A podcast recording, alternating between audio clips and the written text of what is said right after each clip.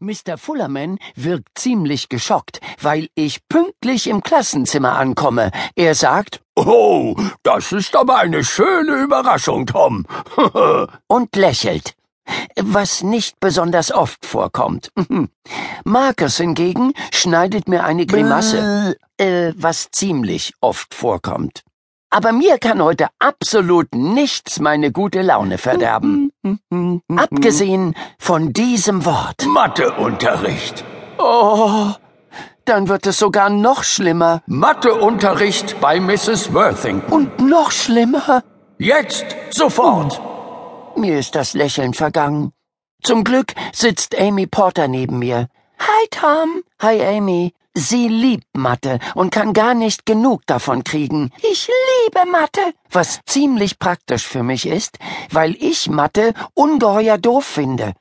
Wenn ich also bei einer schwierigen Aufgabe nicht mehr weiter weiß, kann ich blitzschnell einen Blick auf Amys richtige Antworten werfen, und zwar so. Zwinker, zwinker, schiel nach rechts. Bingo.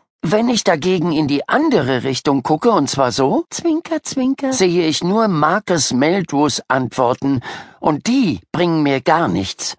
Er ist fast so schlecht in Mathe wie ich, aber so wie er in die Luft boxt und Yippie, Mathe, mein Lieblingsfach, ruft, könnte man meinen, er wäre ein Mathe-Genie. Ist er aber nicht. Dann erscheint Mrs. Schnurrington. Ich nenne sie so, weil ihre Oberlippe leicht pelzig ist und es fast so aussieht, als hätte sie einen Schnurrbart. Äh, nur um das klarzustellen. Ich würde nie im Leben laut Mrs. Schnurrington sagen. Sie verkündet vor der gesamten Klasse, dass wir ein ganz tolles Mathe-Quiz machen dürfen, wenn wir bis zum Ende der Stunde brav sind. Das wird ein wunderbares Zahlenspiel, sagt sie begeistert.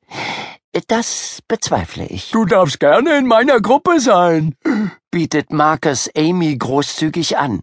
Amy schnappt über vor Freude. Oh, toll, Marcus, gerne. Marcus benimmt sich wie ein Volltrottel. Er grinst die ganze Zeit und nickt zu allem, was Mrs. Schnurrington sagt. Ja, ja. Seit Marcus im letzten Schuljahr dabei erwischt wurde, wie er auf der goldene Sterne-Tabelle geschummelt hat, versucht er sich bei sämtlichen Lehrern einzuschleimen. Diesmal funktioniert es sogar, denn Mrs. Schnurrington lobt Marcus. Du bist heute so wunderbar eifrig bei der Sache, Marcus. Er sitzt übertrieben gerade und sieht sogar noch selbstzufriedener aus als sonst. Hm, wenn das überhaupt möglich ist. Ich sage zu Amy, dass eifrig ein anderes Wort für nervig ist. Das bringt sie zum Lachen. Mrs. Schnurrington fragt, Möchtet ihr euren Witz nicht vielleicht mit der ganzen Klasse teilen? Wir sind beide mucksmäuschenstill. Im Gegensatz zu Marcus, der einfach nicht seinen Mund halten kann. Er hebt die Hand und will wissen, Zeichnen wir heute wieder eine Einmal-Eins-Tabelle? Ich habe nämlich ganz viel geübt, Mrs. Worthington. Und Mrs. Schnurrington antwortet, Wie gut, dass du mich daran erinnerst, Marcus. Ja, wir zeichnen heute tatsächlich eine Einmal-Eins-Tabelle. Sind alle bereit? Ach, prima hingekriegt, Marcus. Ach. Naja, es hätte schlimmer kommen können.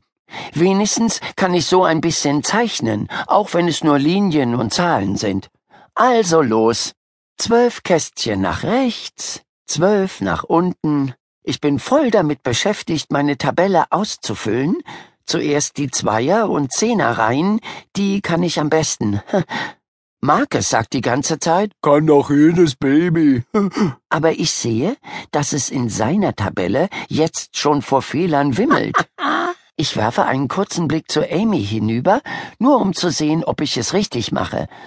Oh, sie ist schon fast fertig mit ihrer Tabelle. Dann wird es ein bisschen schwieriger und ich muss meine Finger zur Hilfe nehmen. Hm, macht doch jeder, oder?